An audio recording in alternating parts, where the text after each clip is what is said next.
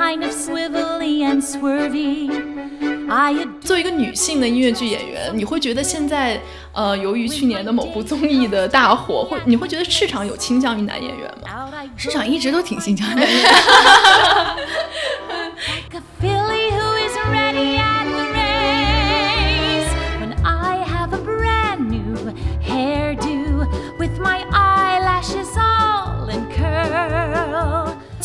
作品它也是有局限性的，它可能放到以前的一个时代，它就是完美的，但它放到现在，可能就是在某一点上。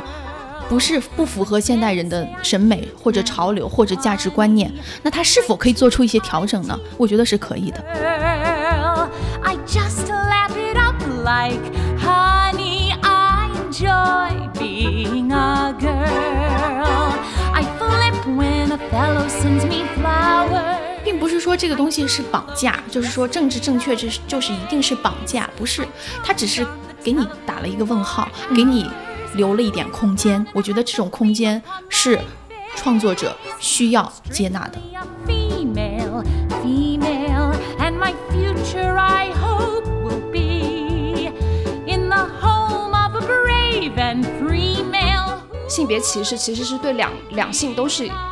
都是有压迫的，可能压迫的形式不一样。嗯，那我们要如何弥补这个鸿沟？其实就是要要让更多的人在这个问题上取得共识。嗯就世界变好，并不是只有一半的人变好了，它就会变好。As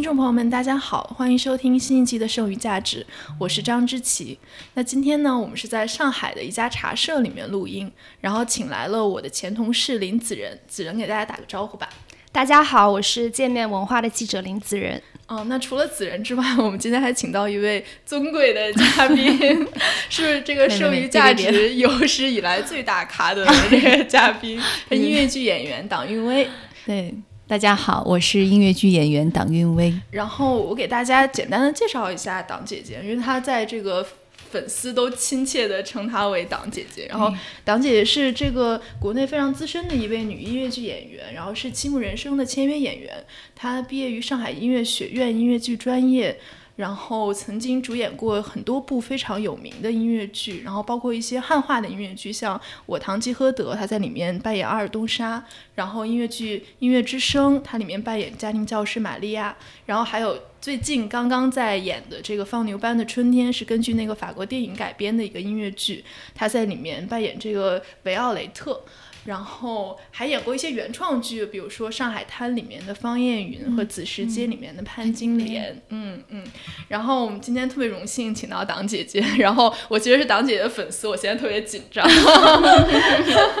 然后我觉得我们可以先从那个《放牛班的春天》开始聊一下，因为是刚刚在北京演完第一轮，是吧？对对，嗯，呃，北京演了演了十几场吧，演了十三场。对对对，嗯嗯。反响还不错，我觉得。嗯，可以给我们简单介绍一下你演的这个角色吗？我演的这个角色呢，是这部剧里边的唯一的成年女性角色，嗯。也就是这个男主角儿，就是小男孩儿，小男孩儿的这个妈妈，嗯嗯，她是个单亲妈妈，嗯。对，然后她其实她的出现呢，我觉得是为了。是一是一条爱情线啦，她其实是这个哦马马修老师的这一条爱情线，对，哦。但是爱情并没有成功，嗯，所以其实他是从呃另呃就是反衬出马修老师这个失败的一个人生，我知道这个音乐剧里面有很多小演员啊，嗯其实是非常主要、非常出彩的一部分，也是。就是党姐姐可不可以讲一下跟小演员合作是什么感受？跟小演员合作，这已经是第三次跟小演员合作。第一次是音乐之声这样的，是七个演员，七个孩子。嗯，第二次是灰姑娘，灰姑娘里面我们就两两个小演员，对。然后现在呢，这个二十几个，而且他们还有好几组，对，所以三就是三三十多个小演员。嗯然后我就觉得，其实孩子们都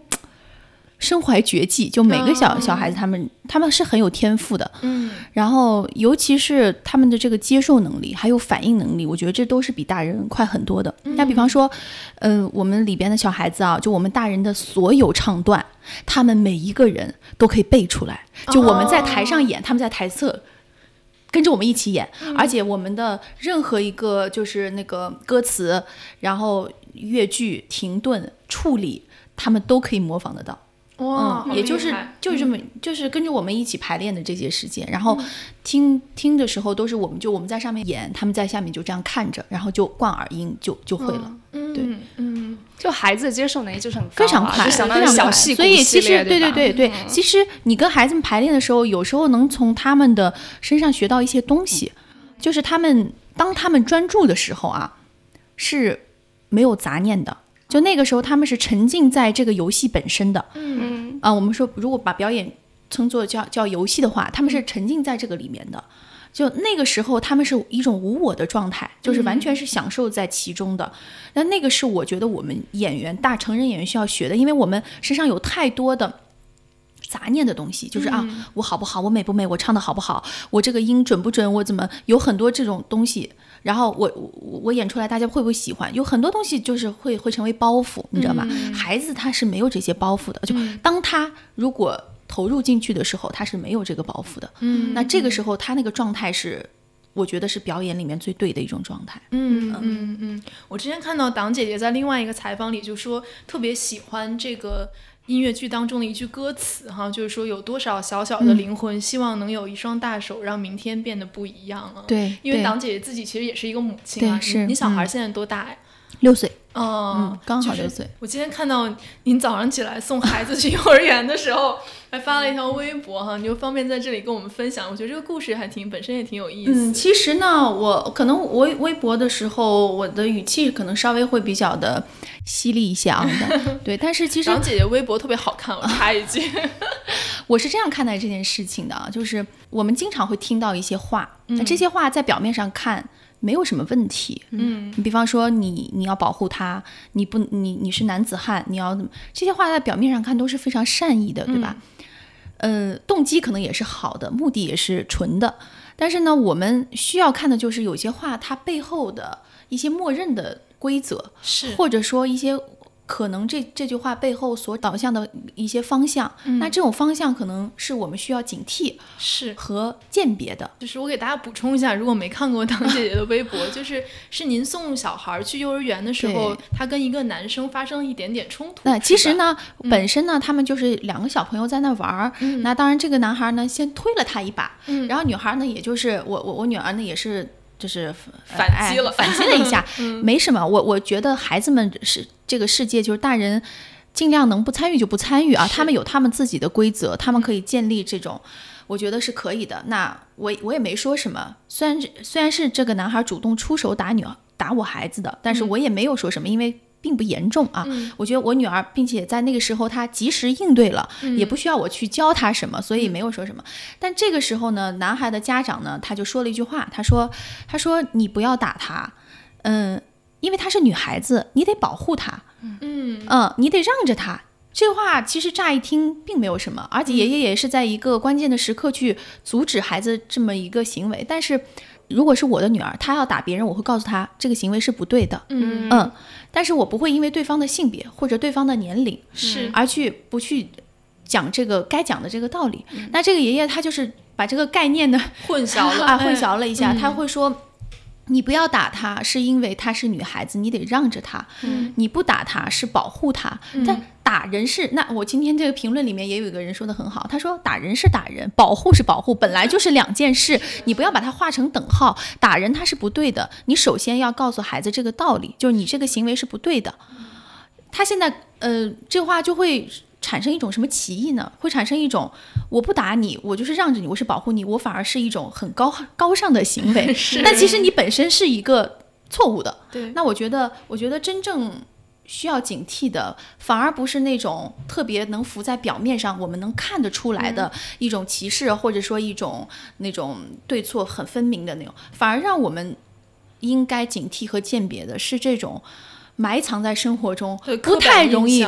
不太容易发现的这些刻板。是，我觉得这个其实是。嗯，很重要的一个，比如说前两天这个很火的一个话题，就是一个德国的这个键盘的品牌叫 Cherry，然后它这个官方微博就发起了一个抽奖的活动，说我们现在要抽几个键盘给送给男生，我们要抽三个男生，然后底下他的，因为他确实有很多女用户，他女用户在下面就说为什么你抽奖要把我们女生排除出去？然后这个官博后来就解释，他就说我我是想先抽一个键盘，后面再抽什么化妆品，对，啊。因为化妆品是专门给女生的。其实这个就像党姐姐刚才讲的，就是她表面上好像是反而是照顾你，我我还要给你一个另外的机会让你抽化妆品，但实际上它背后是有一个非常明确的刻板印，象。其实我觉得这个 东西是我们现在需要需要看到的，嗯因为这个是一种甜蜜的陷阱。是，是我觉得啊、如果说如果说放到以前，可能时代是那个样子的，但是现在不一样了。现在我们有能力去改变，我们为什么不去做一点什么呢？是的，是的，对其实刚刚党姐姐说这个故事，就充分体现了性别观念是一个社会建构的结果。是，是我记得我就刚刚过去的六一儿童节，其实我做了一个关于就是家长怎么样给孩子读童书的这么一个报道。然后为了写这个报道，我看了一些儿童发展学的一些、一些研究。就有研究是发现。家长在和在和孩子交流的时候，就在做情感教育的时候，他们对男孩和女孩的方式其实是不一样的，完全不一样，完全不一样。对男孩，他会发现家长非常对男孩的愤怒的情绪会非常宽容。嗯，这这其实是潜在潜潜台词是什么呢？其实就是在鼓励说男孩子应该变得更加 aggressive，有攻击性，更加有攻击性，他有权利说去就是破坏这个关系的和谐，去伸张我的主张和利益。但是对女孩子会更加要求你要你要顺从，乖巧，你要乖巧，是那种更加强调就是人际关系之间要和谐，要要服从的这么一个这么一个态度。还有更好玩的一点，就是会发现男性的家长会比女性的家长。更加强调要就是要灌要给孩子灌输这种性别刻板印象，嗯嗯，就像您刚才说的那故事里面，其实对方是一位男家长，对对吧？对嗯对，我我特别有感触这一点啊，就是我觉得我已经是在生活中非常的，就时时刻刻在提醒我自己不要这样，但是我有时候也会陷入这样子的一种一种状态，就是比方说我对我女儿的愤怒，我有时候是不接受的，就她跟她说的时候，我我就我就在反思我自己，在教教她的时候，我确实是，就我女儿的她其实脾气很大，有的时候啊，但是她脾气一大的时候，我的脾气也大了。我为什么脾气？因为我对她的脾气大感到焦虑了。那我为什么会焦虑呢？其实我我觉得可能还是我潜意识里会觉得女孩子不应该这样，对我潜意识还是陷入到那样子的一种状态了。或者说您也是一位女性，当您和您女儿的关系产生一种紧张感的时候，其实您自己焦虑感也会上升。是是，我觉得大部分大部分这种。我我我我我觉得我们对孩子的这个指责和批评，都是源于我们无法缓解自身的焦虑。嗯，对嗯就这个我们会学术上会叫它母职焦虑嘛，就是说母亲作为一种所谓职业，然后让女性非常非常的焦虑，嗯，这个状态。我觉得我们刚刚还聊到一个特别有意思的点，就是因为我看到你之前微博有写，就是说因为党姐姐其实是一个非常关注性别议题的，在网络上非常关注性别议题的一位女性，然后她就会经常遭到这个网友的一些质疑，比如说、你为什么每天要关心这些呀、然后她就反击，她说就很奇对，怪，她就反击说：“他说，嗯，我在工作之余，每个人都有自己的关注的点，有的人关注时尚美妆，有的人关注 GDP，为什么我关注这个，大家就要指责你？那我发现很多网上的论调都是这样，包括那天那个 Cherry 的事情也是，就是说你们女生怎么这么敏感啊？你们为什么每天都在讲这些事情啊？其实很多时候是因为性别问题不被认为是男生的问题。”对虽然性别平等指的是两个性别之间的平等，但男生认为这事情跟我没关系。是对，是他们认因为他们是既得利益者，对他们他们没有感受到任何的伤害。但是我是觉得，嗯，如果不平等的话，它是对两个性别都会有反噬的。是的，嗯是的，对，嗯只不过可能一个比较直接一点，一个会没有那么明显吧，嗯就是这样子的。我那天就看到一个 TED Talk 嘛，就是昨天在微博上面被转很多次，他就讲很有意思，他就说他这个这个讲话的人，他是一个大学老师，是专门研究这个性别平等、性别社会学的。然后他就讲说，他们很多年三十年之前，在西方还没有一些大学里面还没有性别的课程的时候，他们就自己组了一个学习小组来讨论这些问题。然后这个学习小组里面，剩下除了他之外，剩下所有人都是女性，只有他一个人是男性。然后呢，他们有一天讨论的时候，就有一个白人女性讲，就是说白人女性就讲说，呃，这个性别平等对所有的女性都是一种压迫。然后这个时候，这个有一个黑人女性就说：“嗯，我觉得不尽然，我觉得你受到的压迫跟我受到的压迫是不一样的。”然后她怎么解释？她就说，她就问这个白人女性说：“你每天早上起来第一件事情，你照镜子，你看到的是什么？”这个白人女性说：“我看到一个女人。”然后这个黑人女性说：“那你看咱俩就不一样了，我看到的是一个黑人女人。对，他就是，然后这个这个男性他就反思，他说：“那我早上起来照镜子看到了什么？”他说：“我看到的是一个人。”就是，就是对于男性来说，他甚至不会给自己冠以性别。嗯，对，尤其他他又是一个白人的中产的男性，他几乎就是他说我就是人类理性的体具具身化的体现，就是我我几乎可以代表是一个。就是可以 general generalize 的这个全人类的形象体现到我身上，所以就是他作为一个特权阶级的里面特权性别这样一个人，他其实是不会意识到这些问题的，对。他来说这些问题都不存在的。嗯，但是我还是会觉得现在我们就是有进步意识的女性讨论女女女性主义问题议题，我觉得有一部分比较激进的人会下意识的觉得。可以把男生排除在外，或者说 I don't give a damn，我不我不 care 男生怎么想。嗯，我觉得这种态度其实是不对的。嗯，就我会觉得，就是就像刚才党姐姐说的那样，就是性别偏见、性别歧视其实是对两两性都是都是有压迫的，可能压迫的形式不一样。嗯，那我们要如何弥补这个鸿沟？其实就是要要让更多的人在这个问题上取得共识。就世界变好，并不是只有一半的人变好了，他就会变好。对对对，而且他他那个 TED Talk 他就讲说，我作为一个男性，我今天要跟大家讲男性为什么要支持性别平等嘛。然后他就讲说，性别平等的第一步其实就是让男性意识到性别问题跟他是有关系的，对他也是两性当中的一个性别。对 我看到您微博上面还有一条，我觉得特别有意思。有一天您就说，我现在已经不能接受性别意识有问题的文艺作品了。对，就就是男性视角，就是对男性视角直男直男思维。对对 对对的文艺作品，因为我觉得很有意思，就是这个这个事情，其实我们在文化批评领域讨论了很多年了，尤其最最近几年，我们总在讨论说一个电影或者电视剧它够不够政治正确，对吧？就所谓的政治正确，就是它在性别、种族这些等等维度上面，它是不是够够正确？我我很想知道，党姐姐作为一个真的是艺术行业里面的从业者，其实是怎么看这个问题的？这个问题我觉得非常有意思啊，非常、非常值得讨论啊！我自己看到这个是这个问题的时候，我也想了很久嘛。那其实我是觉得这样，我觉得艺术创作它其实是自由的，嗯，它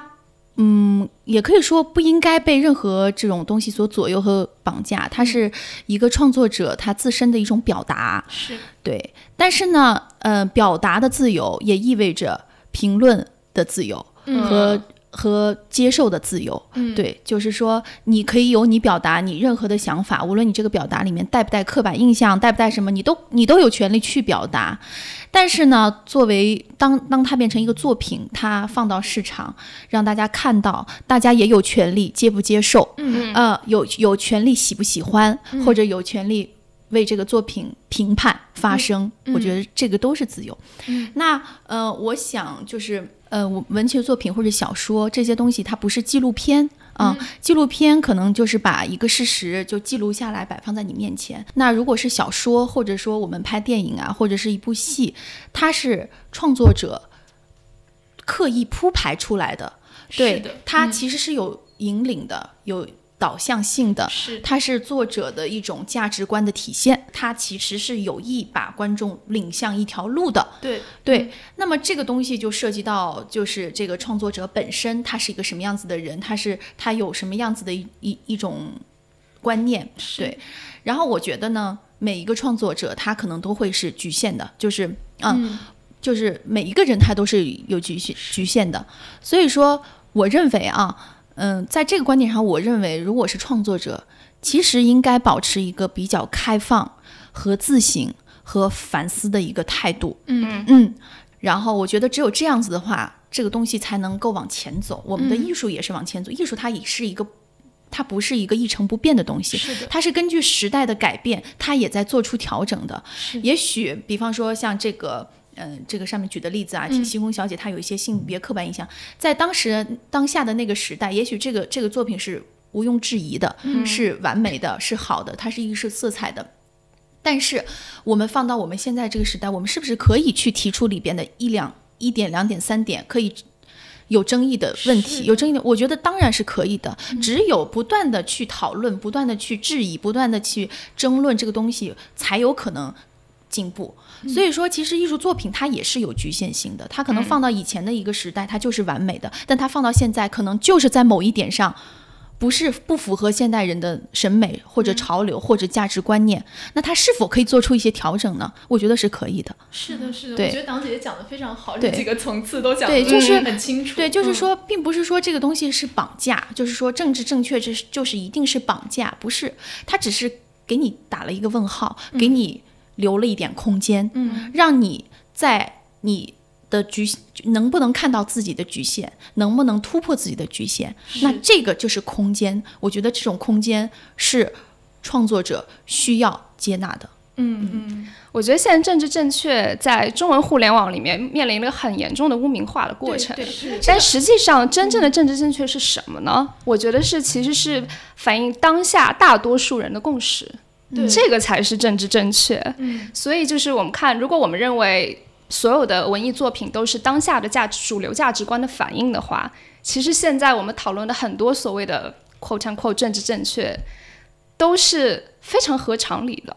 嗯就比如说现在在正在上映的《阿拉丁》，嗯嗯，就这部动画片原作其实九十九十年代初的一部动画片作品，对吧？在那个时候，当时其实大家已经觉得，哎，这个迪士尼公主已经跟以前不太一样了。嗯她并不是坐着等着被阿拉丁拯救的一个人，然后她也并不想就是嗯，也并不是就是只是一个恋爱脑的一个女孩子，嗯，但是在电影里面，她又进了一步，对吧？她现在变成她想要做国王，对。她不想当公主。这个这点我当时看到鸡皮疙瘩都起来了，我觉得啊 太对了。那首那首 Speechless 唱响的时候，我真的是，我真的 literally 鸡皮疙瘩都起来了。是，嗯。我觉得这个就是你看啊，我迪士尼这两年的动画片，还有包括这个电影作品，大家也能感受到改变。我觉得这就是质疑的力量，这就是我们对传统、传统或者权威的质疑嗯，的效果。是的，是的，对，所以说阿拉丁它就有空间，所以茉莉公主。和我们以前童话书上的那个茉莉公主不一样，包括我们七木的呃灰姑娘这部戏啊，这部这部戏其实我现在觉得就是它最不一样的地方在哪里？就是灰姑娘也不是一个穿着漂亮衣服进这个王宫被王子选择，而是她主动去王宫选择王子的这么一个人。也就是说，我不是被选择的，而是我选择了你。包括她最后跟王子在一起，她一开始并没有掏出水晶鞋，她试探了半天以后，最后做了一个决定，是我决定。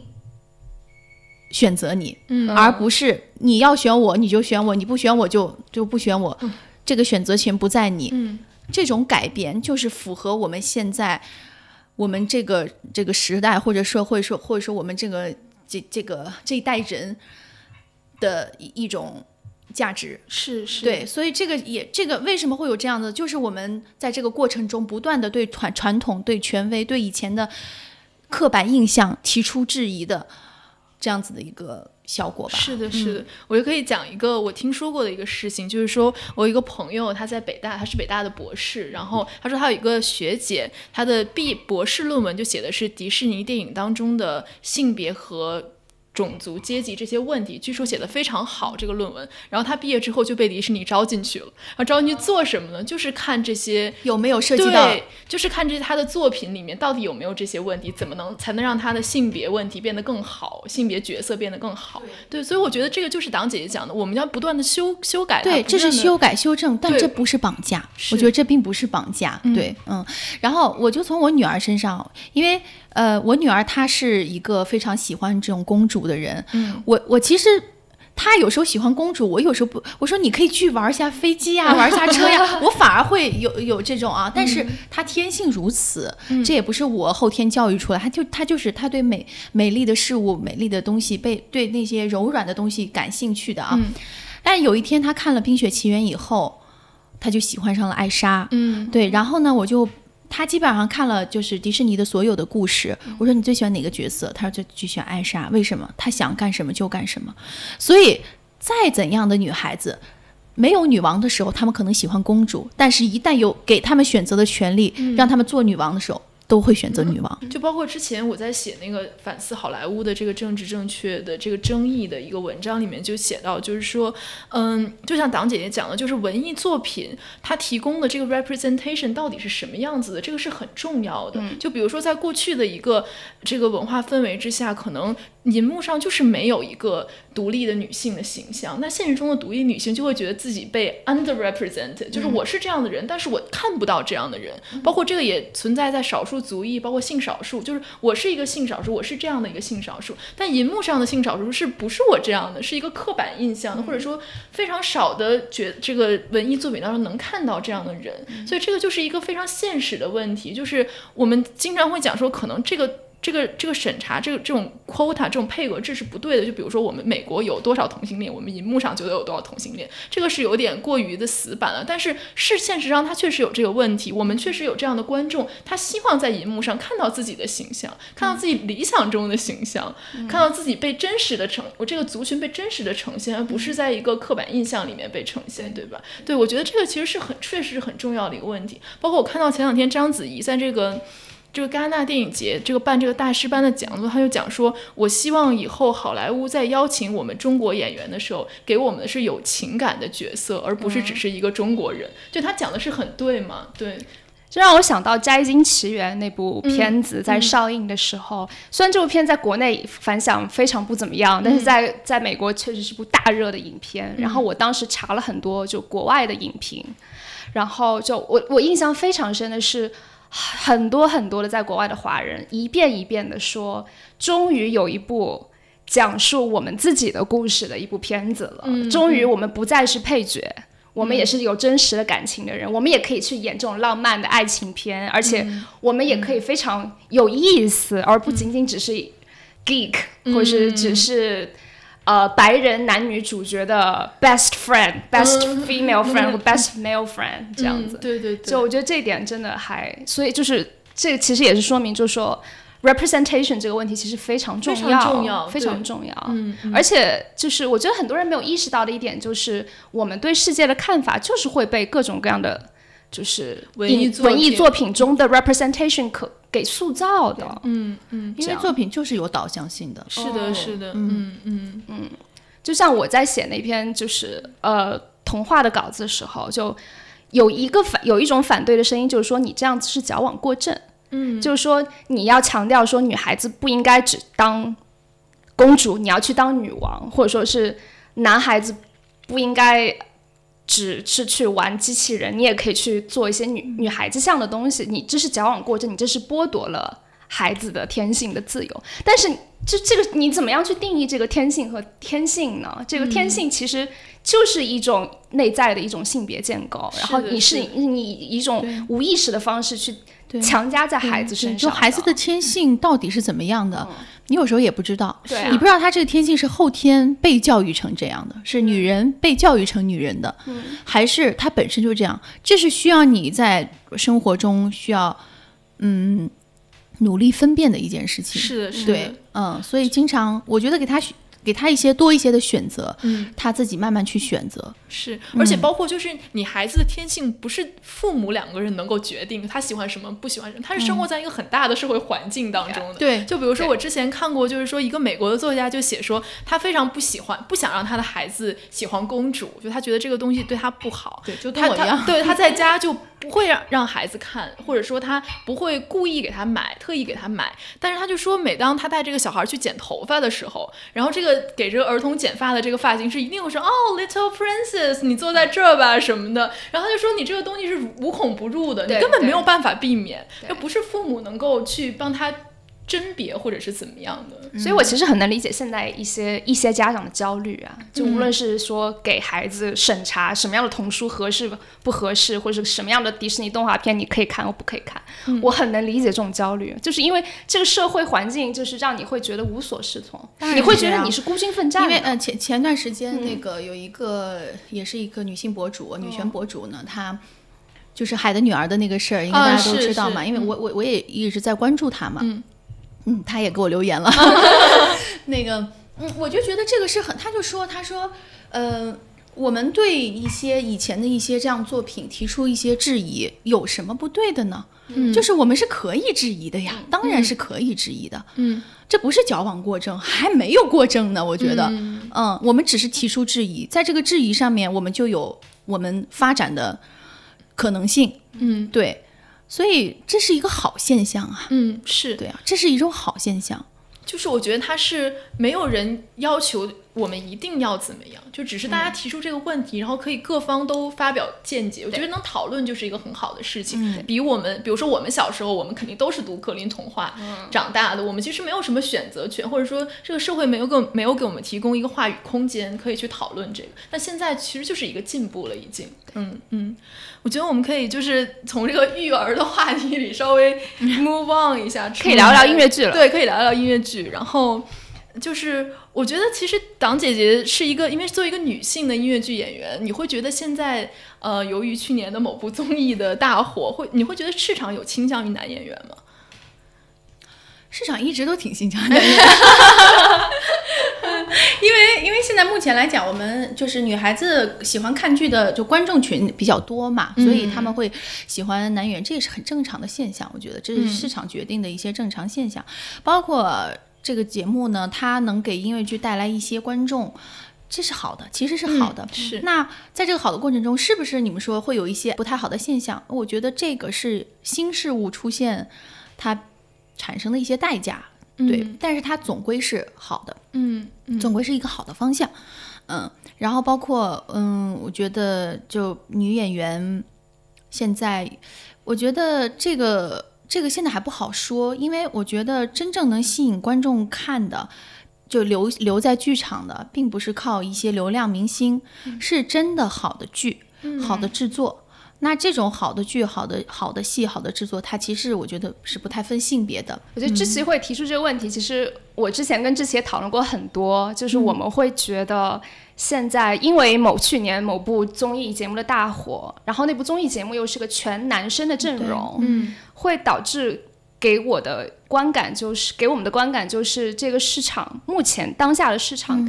不够给。优秀的女演员足够多的机会，但明明优秀女演员也很多。对对，因为因为首先呢，它只是一个综艺节目，那综艺它有综艺的规律嘛，综艺它可能考虑到收视率啊或者什么的，它会这样，它并不是一个代表音乐剧的像托尼奖那种权威啊，或者是、是是是这样子的一类节目，它只是一个综艺，那这个。因为综艺的这个热度，那造成了一些目前上面看见感觉男演员受的关注度更高，目前看是这样，但是我觉得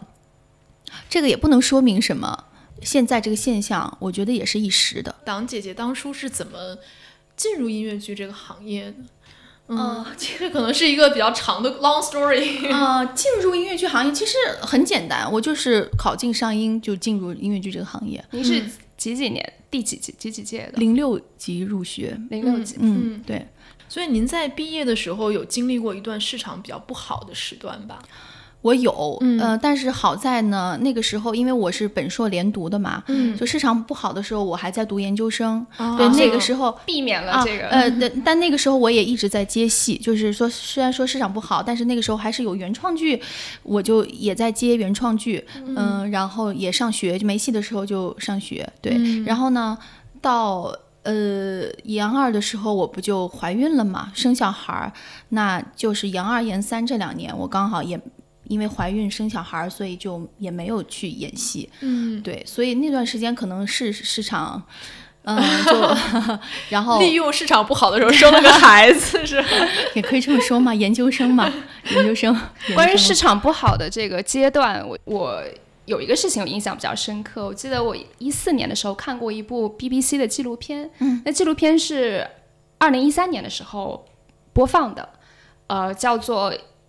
Fame in China》。星梦中国，它是跟踪记录了中央戏剧学院，对吧？对，中央戏剧学院的零五级的音乐剧的毕业班的学生，讲他们是如何排一部就是毕业大戏，就是那个《扬名四海》。名扬四海，名扬四海啊对 对对对对对 Fame yes 我为什么今天老是说 呃说错？然后就是那那那部纪录片就是跟踪了五个这个毕业班的学生，然后后来就是在他们毕业三年之后又去回访他们，然后就会发现就这些。呃，曾经非常有梦想的音音乐剧的学音乐剧系的学生，就到最后也没有获得非常多的就是工作机会，也没有能够实现名名扬扬名四海。对对，呃，零四零五，嗯，呃，零三零四零五，我觉得，就尤其零三零四，其实他们那个毕业的时候，那是不太好的时候，就比我们还要不好。我听我师哥师姐曾经说过，就说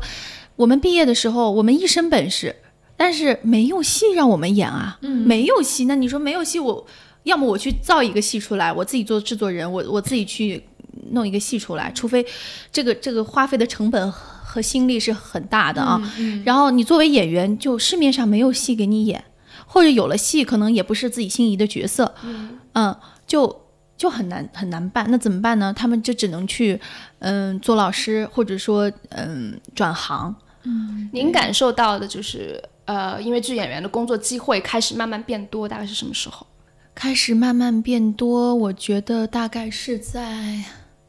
一四年以后吧，一三一四之后吧。嗯嗯慢慢的，然后就为什么我说是一三年呢？因为一三一四，我是一四年演的《上海滩》啊，一三年我还在生小孩儿，但那个时候一四年，我记得我演《上海滩》的时候，就来看探班的，什么有 Q 大道剧组，有战马剧组，然后哦，战马虽然是算是话剧吧啊，然后还有一些小就是那种小小小剧场的，嗯番茄不简单啊，寻找初恋呀、当时也都是那个时候。就我就记得那个时候我演的时候，就各大剧组的人都特别多啊。嗯，我觉得观众的接受度也在那几年开始提高吧。对，其实我觉得，我我说句实话啊，就不是说 捧公司的话，是我真的是觉得中文版出来以后，呃是是市场好很多。嗯，因为呃原创剧我们需要一些，还需要时间嘛，还需要成长，因为原创剧并不是很容易的一件事情。然后国外的巡演版的戏，毕竟我觉得还是有一些语言语言的这个隔阂在，嗯然后包括。就不是那么直观的，你能马上能感受到那个剧的那个美感所在，对吧？除非你英文是真的特别好，或者你有一个长期看戏的这个习惯。然后包括那个时候，观众也不太了解国外的很多剧目，即使优秀的剧剧目来巡演，大家可能也没有这个意识要去买票去看啊之类的这种。那直到我觉得中文版的这个剧出现了以后呢，第一，首先它是一个国外的一些经典的一些一些剧目嘛啊，然后呢，它用中文来演出，那会让。观众的这个感受更直接，嗯包括家长可以领着孩子来看，因为孩子就像就像我前两天带我女儿去看阿拉丁，我带她看的是国语版，然后我之后再带她看英文版，因为她现在英文还没有特别好，我先让她感受一下这个故事到底讲的是什么。所以我觉得其实中文版还是打开了很市场。嗯我之前采访七木人生的 CEO 杨佳敏的时候，他有跟我分享过一个数据，就是二零一三年的时候，七木人生的第一部音乐剧作品《Q 大道》中文版在上海演出时候，当时就是做过一个现场调研，就发现百分之七十的现场观众是第一次进剧场看音乐剧。然后到了二零一七年的时候，再去做现场调研，就会发现第一次看音乐剧的观众的比例就已经降到了百分之二十。我我记得就是去年我们我跟子仁一起写一个关于音乐剧市场的一个稿子，就写到最后，我们就想探讨一个问题，就是说，呃，中国的音乐剧市场的突破或者音乐剧制作的突破到底应该在哪里突破？就有一派的观点就是说，我们需要的是创作者的死磕。就他举的例子就是说，比如说像相声，这也是一种剧场艺术嘛。就说如果没有一个像郭德纲这样一个人，他的死磕，他坚持闯出了一条，比如说商业模式也好，他的艺术本身也好，然后如果没有它的话，这个就。这个市场就没有，或者说这个这个艺术就没有办法在今天发展的很好。那另外一派观点就是说，音乐剧是不能靠一个创作者或者一个团队死磕，它是一个工业，它要方方面面都到位，它才可能做得好。我不知道党姐姐这两种会更偏向哪种？更偏向第二种啊。嗯嗯，对对，因为。我觉得音乐剧和相声可能不太一样吧，虽然他们都是舞台的门类的一种啊，但音乐剧不一样。音音乐剧它更复杂，它更包容，它的元素综合的这个元素更多，它是一种整合性的艺术。嗯，对，但是它是它还是多元化的，它不是谁可以决定的，或者谁可以闯出一条路，它是需要大家共同去研究探讨。嗯嗯嗯，对。因为前前段时间刚刚看了阿拉丁的电影，我非常喜欢电影，然后我又去网上搜这个阿拉丁的音乐剧，就是这个音乐剧是在二零一一年的时候在百老汇上演的。我一四年呃一五年去百老汇看过是吗？对，OK。然后我搜了一下这部关于这部音乐剧的一些数据，就会就是让我觉得非常震惊，就是做一部成功的音乐剧到底要花费多少大的心思？就是在这部剧里面，就是这个。在宣传的时候有统计过，说这个剧里面一共有八十三个特效，嗯，然后一共有三百三十七套戏服，然后这三百三十七套戏服是有三百名设计师制作的，然后里面运用到了两千多种面料，然后整一个创意团队获一共获得了二十项的托尼奖。所谓的创业团队不仅仅只是演员呢，就包括各种各样的，像灯光、舞美、服装设计等等等等，就就说明就是要做一台完美的、观受观众欢迎的音乐剧，真的是需要各方面的人才。所以可能，所以真的不是单独的人死磕就能够做出来的。嗯，所以可能我们现在刚刚在。比如说在演员这一个点上稍微有一点点突破，那可能后面就是要所有的工种都跟上才可以。嗯，对，嗯，我还看到您采访里面就提到说，以后也想考虑转型做导演啊，或者是一些幕后的工作。嗯，嗯，对，因为呃，我觉得就是。与舞台相关的这些导演啊，也包括一些创作的这种，我都想尝试，并不是说一定一定要做啊，只是我是希望能拓展自己更多的这个能力。那有的时候我在台下，就我有时候看别人演戏，我脑子里会蹦出很多的想法。那我也希望有一天能够把这个想想法就是。付出实践嘛啊，所以这但是有点羞涩，就是我也不太敢说。对，但是总归是我觉得等的我经验再多一点，然后阅历再丰富一点，然后如果真的有什么想这个导演啊或者什么想法，我觉得我可以尝试起来，这是一种可能性。嗯，其实音乐剧其实它本身应该就是一个编导演一体的一个一个，比如说在。学校里面的培养是不是也是这样？是是是，像我们大二的时候就有我们的表演课，就是像就是像编剧课一样啊，就是你自己写一个小故事，然后你自己把它排出来。嗯，因为你你演员只有多维度的去从多个角度去看这个事情，他可能才能演绎的更加深刻和更加立体吧。我觉得，嗯，就是我觉得他可能呃也需要一些宏观的对这个作品的一些认识。我今年年初的时候。呃，歌舞线上就是那部百老汇的音乐剧来上海演出。我当时采访了这部剧的编舞兼导演巴约克里，他其实就是这么一个例子。他在一九七五年，就是他是一九七五年歌舞线上这部戏首演的时候里面的一个演员，他演里面那个亚裔的一个女孩子的一个角色。然后在那之后，他就一直一直跟着这个剧组，就是从演员一直做到编舞，然后一直做到巡演的导演，然后一直一直到现在。我是觉得当音乐剧演员，说有既有这个心，也有这个能力，说我想要随着我的阅历增长，我想要继续留在这个行业里面来转幕后做其他的工种的工作。我觉得这就说明就是。中国的音乐剧市场已经进入一个良性发展的一个阶段了。好，我们今天的节目就差不多到这里。然后我们最后还有一个呃彩蛋的福利，就是我们今天既然请到党姐姐，那一定不能放过她，让她唱一段。那我我我觉得你你可以选，就是我那天听的你唱那几段都超级好听，或者你还有其他的都可以。唱啥呀？我第一次。这么近的距离听，只要你买了那个乐池第一排都没有那么近。对啊，对啊。There's a fine, fine line between a lover and a friend. There's a fine, fine line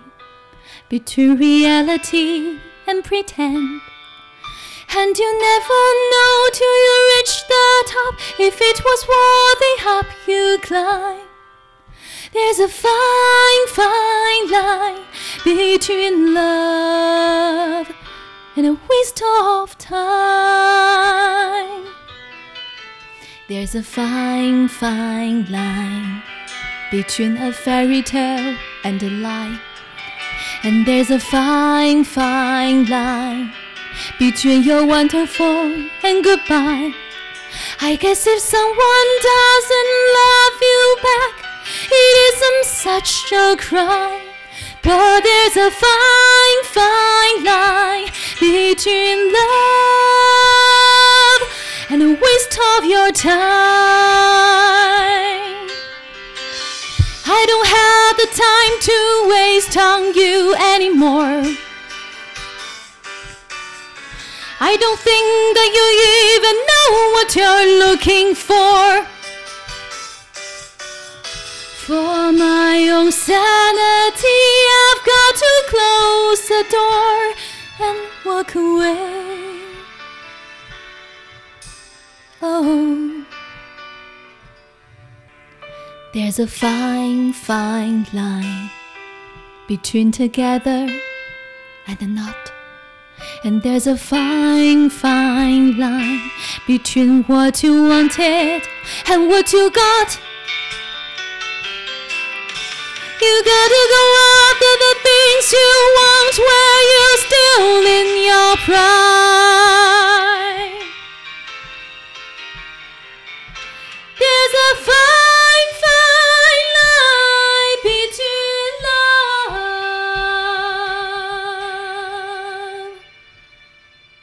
and a waste of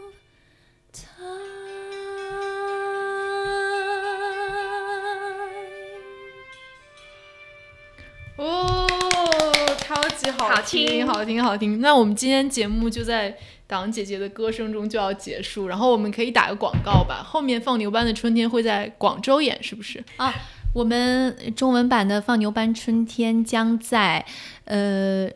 呃八月八号到八月二十五号在上海大剧院大剧场上演，欢迎大家来看。嗯，好，到时候大家可以去现场听党姐姐唱歌。对好，虽然只有一首，这个这个剧是一个非常有呃非常温暖的一部剧，是的，的是的，嗯非常适合带孩子去看的一个啊剧。那我们今天就节目就到这里结束，特别特别感谢党姐姐今天光临我们的节目，那就下次再见吧，拜拜。